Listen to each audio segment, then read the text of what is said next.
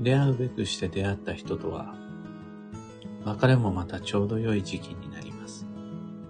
おはようございます。有限会社認識確認としさです。運をデザインする手帳、有機暦を群馬県富岡市にて制作しています。有機暦は毎年9月9日発売です。最新の2023年度版は現在販売中。放送内容欄のリンクをご確認ください。このラジオ、聞く暦では毎朝10分の暦レッスンをお届けしています。今朝は、必然の出会いは別れもまた必然というテーマでお話を。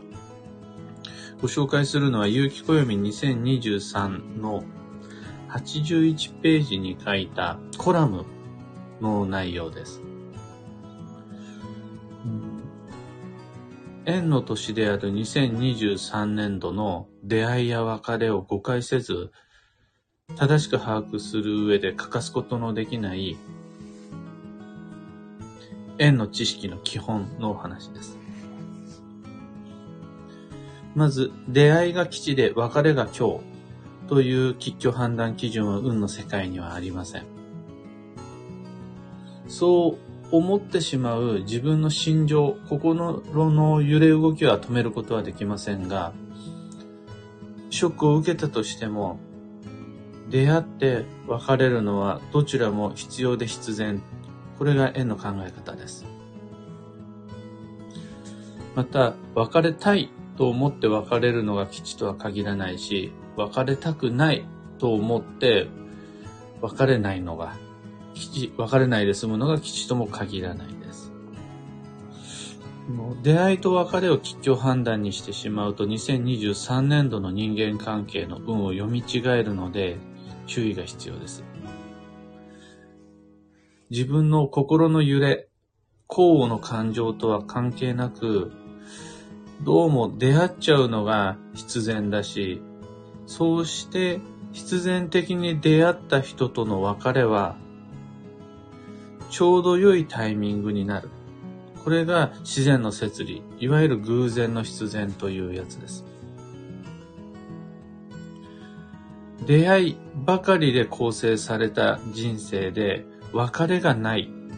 ということになると、縁の新陳代謝が進まずに残念ながら人間関係は乱れていきます。それが確かに自分にとって大切なつながりであるほどに、出会いも別れもちゃんと仕組まれる、プログラミングされることになります。例えばそれは親かもしれない。子供かもしれない。あとは親友や恋人かもしれないです。大切な顧客、あとは人生を変えてくれた先輩恩師かもしれない。その出会いが必然であるならば、別れもまた必然で必要な形になっていきます。出会いを基地と考えてしまうと、出会いのよ、出会い方もしくは出会った時期、ばっかりの運を注目しちゃいがちですが、実際には、別れもまた必然。その別れ方が自分にとってあまり上手にできなかったかもしれない。その別れの時期が自分にとって不都合で嫌だな、早すぎるな、もしくは遅すぎるな。自分にとっては良くない時期だったかもしれない。でも、それが確かに自分にとって必要で必然な出会いだったならば、別れもまたちゃんと必然に帰結していく。これが偶然の必然です。もしも喧嘩別れてしてしまった。あとは、早い死別だった。だ望まぬ卒業だった。だとしても、その出会いに意味があったならば、別れにもまた同じくらい大切な意味があると考えられます。えー、縁というのはどうしても濃くなったり薄くなったり近くなったり離れたりするものでその流れは常に一定ではありません。仮に、別れたとしてもそれは切れたことではなくって、つながりが少し離れた。もしくは深かったつながりが浅くなった。というだけのことで、切れたりついたりするのではなく、深くなったり浅くなったりしている。近づいたり離れたりしている。それを繰り返しながら繋がり続けていたものが、見える距離にまでなったのが出会い。見えない距離になったのが別れ。という感じです。出会ったから繋がったのではなくて、繋がっていた人と近づくのが出会い。切れるのではなくて、なくなってしまうのではなくて、一時的に遠くなる、もしくは浅くなる。これが別れとなります。これ、死別であったとしても同じです。相手が先に亡くなった。自分が先に亡くなることになった。それでもなお縁は繋がっていて、一時的に縁が浅くなってるだけ、遠くなってるだけと考えられます。そして世代を超えて来世においても繋がり続けるのが輪廻とかリインカネーションとか、えー、因縁って言われる運の考え方です。だから、やっぱり思うわけです。必然の出会いは別れもまた必然となる。ちょうどいいタイミングで離れて、ちょうどいいタイミングで浅くなり、そうしてまた未来へ繋がれていく。それが自分で確かに必要と思っていればいるほどに別れは辛くなるものの、それは別れもまたちょうどいいタイミングになるって考えていくことになるんですが、そう言われても、望まぬ別れ、受け入れられない死別、もしくは自分にとって明らかに現実的な不利益を被る卒業はあるわけで、その、感情が納得できなかったり、あとは計算上割に合わなかったりする。もうあって当然です。この自分自身の思いの卒業や感情の別れはまた別で考えて良いと思います。やっぱりショックなものはショック。嫌だなって思うのは嫌だ。思う通りにいらなくてイライラする別れもあって仕方なし。ただその時に、だから運が悪い。だから別れは今日である。だからこれは不必要な悪運としての別れだったと考えるのは、ちょっとずれているように感じます。そもそもそれを受け入れられないのは、つながりが断たれてしまったと誤解をしているから。大切な人との性別、死別、望まぬ別れ、恋人との喧嘩してしまったことによる疎遠。これを今日と考えてしまうのは残念ながら自分自身の必然の出会いさえ否定してしまうことになるので誤解につながります。縁という世代さえ超える前世、現世、来世という世代さえ超えるつながりにおいて本当の意味での別れというのはなし。出会いとは近づくことであり、別れとは離れること。そして、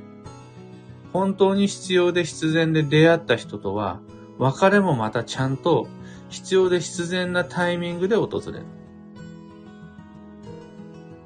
この必要な別れを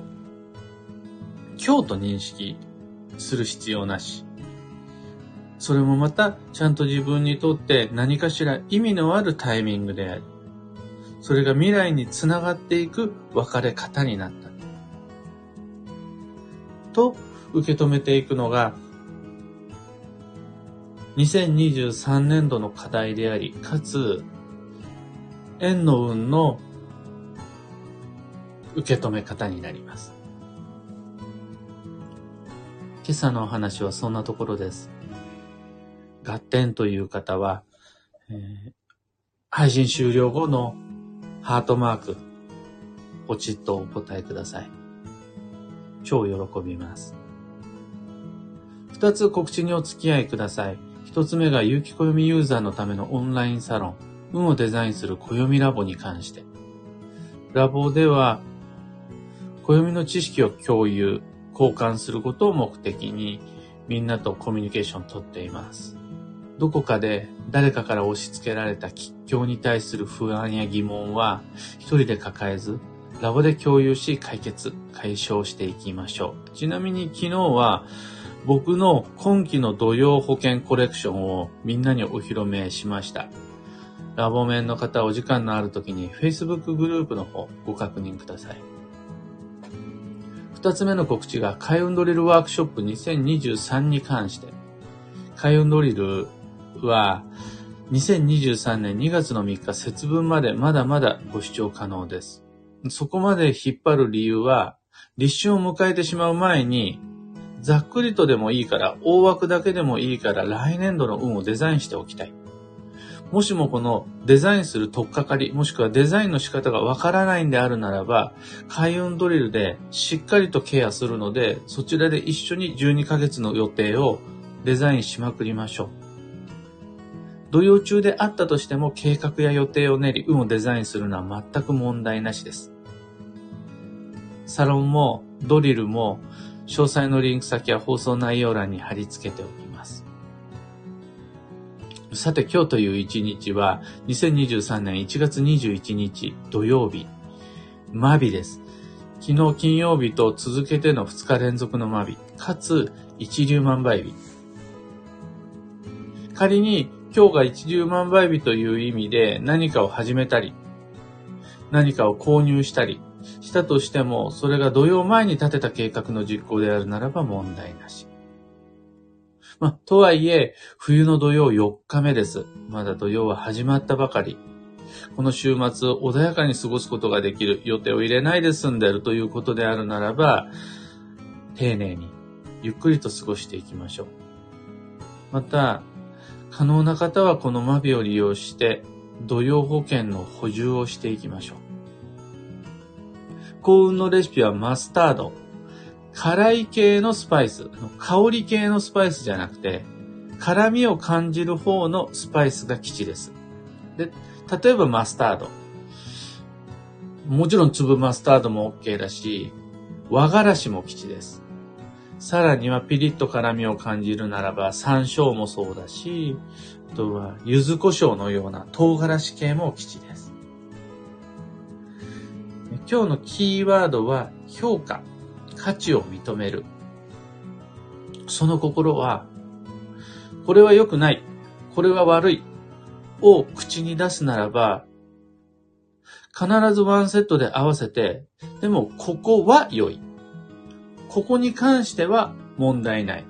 もう一緒に表明しないと真意が伝わらず誤解が生じます。悪いだけの人、悪いだけのもの不足しかない場所はないはずなので、悪いを口にするなら合わせて良いもしっかりと表現してきて、これをもって評価、価値を認めるとします。以上、迷った時の目安としてご参考までに。ところで、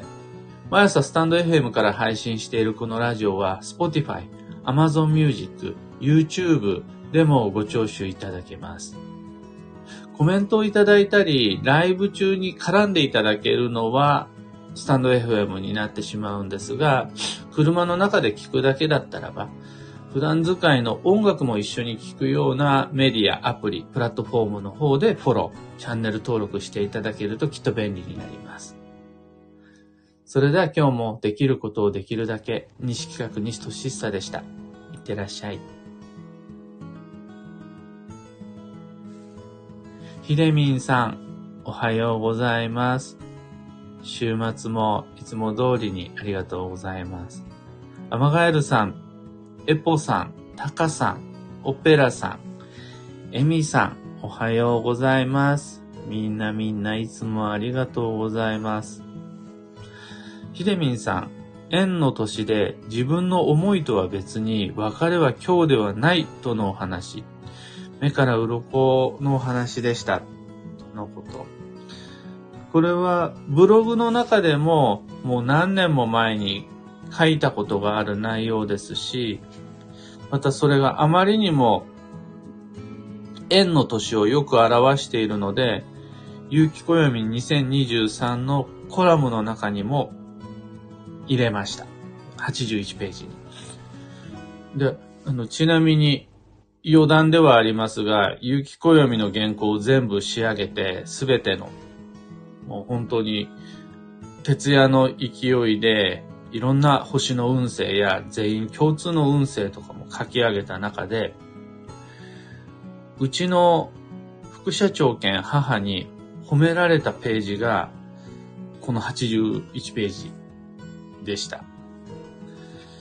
どうしても、その、縁というのは目に見えることができる。手に触れることができる。とてもわかりやすい運だから、みんな自分でジャッジすることができるんですよね。自分の持っている縁を見れば、自分の持っている運がわかることになるし、のどんな風に付き合うかは、どんな風に縁を、どんな風に運をコントロールするかにもつながっていくので、下手に占い師に頼らずとも自分で、あの、縁によって運を作っていくことができる。から、みんな自分の感覚をちゃんと持ってるはずなんです。ただその時に、あの上手に話すことができたとか、上手に縁を維持することができたとかそこはもう自分の感覚でいいんですが、この出会いと別れに関しては、もう縁はそもそも先天運で、生まれる前からつながりを持っていて、死んだ後もつながっていく。このすでにあるつながりと近づいたり離れたり、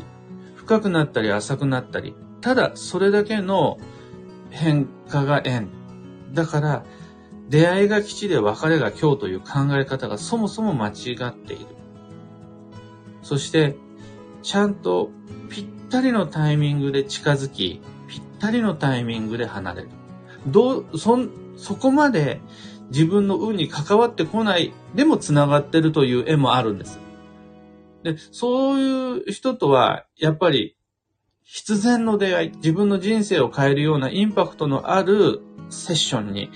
ならないんですよね。でも、間違いなく出会った家族、親子、恋人、夫婦、親友。で、そこで出会いの方に必然性を感じることができる。ならば、もう必ずワンセットで、きっとぴったりのタイミングで別れることになるんだろうなって思っちゃって大丈夫だし、もうすでに別れがあった場合、あの時の納得のいかない別れ方、納得のいかないタイミングもまた自分の運にとっては偶然の必然、何かしらの意味を持って未来に作用するんだろうなっていうのはこれ、僕も口では言えますが、感情は納得できない。納得できないこの感情の歪みを今日として、悪運として、時に自分を責めてしまうことになったり、他人を責めてしまうことになったり、自分の運を呪うことになってしまったり、見える運だから縛りやすい、呪縛になりやすいんですよね。それがずっと心に引っかかっていたりってなってしまいやすいのが、縁の吉凶鑑定の誤解です。よく起こります。他の運よりもやっぱり縁の方が縛られやすい、見える分。この呪縛を解きたくて書いたのが、81ページのコラムだし、ブログにも書いてあるし、今日、この、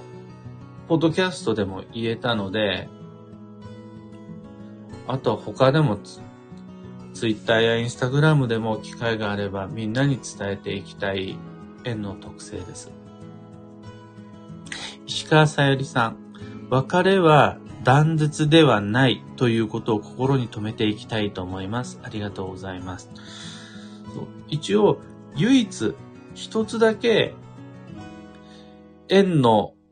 切り方っていうのがあるらしくて、それが神仏に頼ること。神様仏様にお願いをして、その先天的な運命を変えてもらうことっていうのはできるらしいんです。例えば出家をする